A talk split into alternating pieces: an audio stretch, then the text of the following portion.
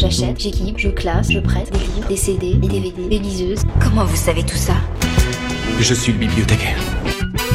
BAM Bibliothécaire au micro. La bulle culturelle des bibliothèques du Choletais. Tous les mercredis sur Sun. Bonjour, je m'appelle Marion et je vous parle aujourd'hui de la bande dessinée La Dame Blanche de Quentin Zution, paru chez Le Lombard en janvier 2022. Quentin Zution, auteur de nombreux titres dont Appelez-moi Nathan ou Touché, et habitué à traiter des sujets de société souvent difficiles, aborde cette fois une profession pour mettre en lumière un quotidien contraignant. Il s'intéresse ici au personnel soignant en maison de retraite. Ces hommes et ces femmes qui côtoient au quotidien la vieillesse, la maladie, la mémoire qui s'efface et bien sûr la fin de vie. Nous y suivons le personnage d'Estelle, un peu perdue dans sa vie personnelle, et infirmière à la maison de retraite Les Coquelicots. Chaque jour, avec sa collègue Sonia, elle lave, nourrit, réconforte, écoute, embrasse, apaise, accompagne et soutient ses résidents. Chaque jour, elle les accompagne du mieux qu'elle le peut, jusque dans leur dernier souffle. Dévouée et passionnée, elle prend soin de ses âmes fragiles. Elle en a connu des résidents au fil des ans. À force, ils prennent une place particulière dans son cœur. Elle les connaît tous personnellement et noue des relations particulières avec chacun d'entre eux. À tel point qu'elle ne peut s'empêcher de conserver, lorsque chaque résident quitte la vie, un petit objet lui ayant appartenu pour garder un souvenir, un lien avec lui. Une bague, un bouton de manchette, peu importe. Les objets, ça ne meurt pas. Elle fait également face aux familles, les absentes, et celles qui viennent chaque jour rendre visite à leurs proches, parfois tristes, perdus, en colère. Estelle est présente pour eux aussi. Une nuit, alors qu'elle vient d'accompagner Suzanne jusqu'à son dernier souffle, elle vacille. Et comment peut-il en être autrement lorsqu'on est confronté chaque jour à la maladie et à la mort?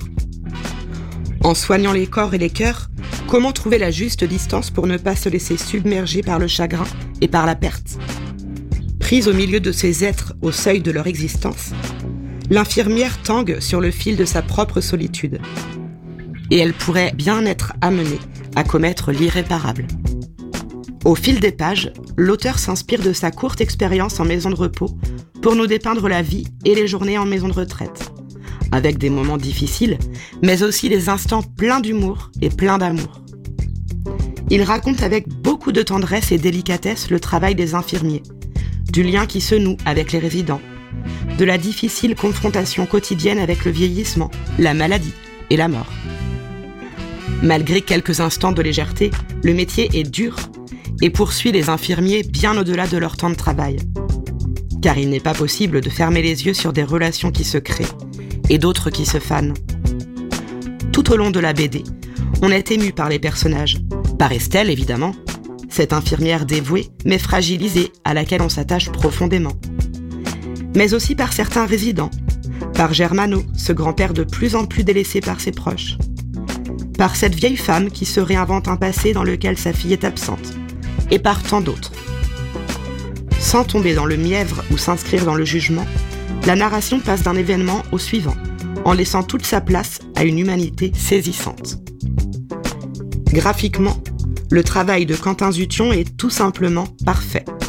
Un trait à la fois doux et vif, une colorisation qui joue sur les teintes de gris-bleu, tout en ajoutant ponctuellement des touches très joyeuses de couleurs. Une vraie réussite visuelle qui montre sans complaisance et donne l'impression de rester en suspens, à l'image de ces vies entrevues. Vous l'avez donc compris, j'ai eu un véritable coup de cœur pour ce roman graphique.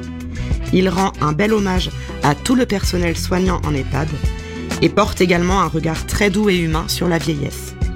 C'est fort et émouvant, à lire absolument.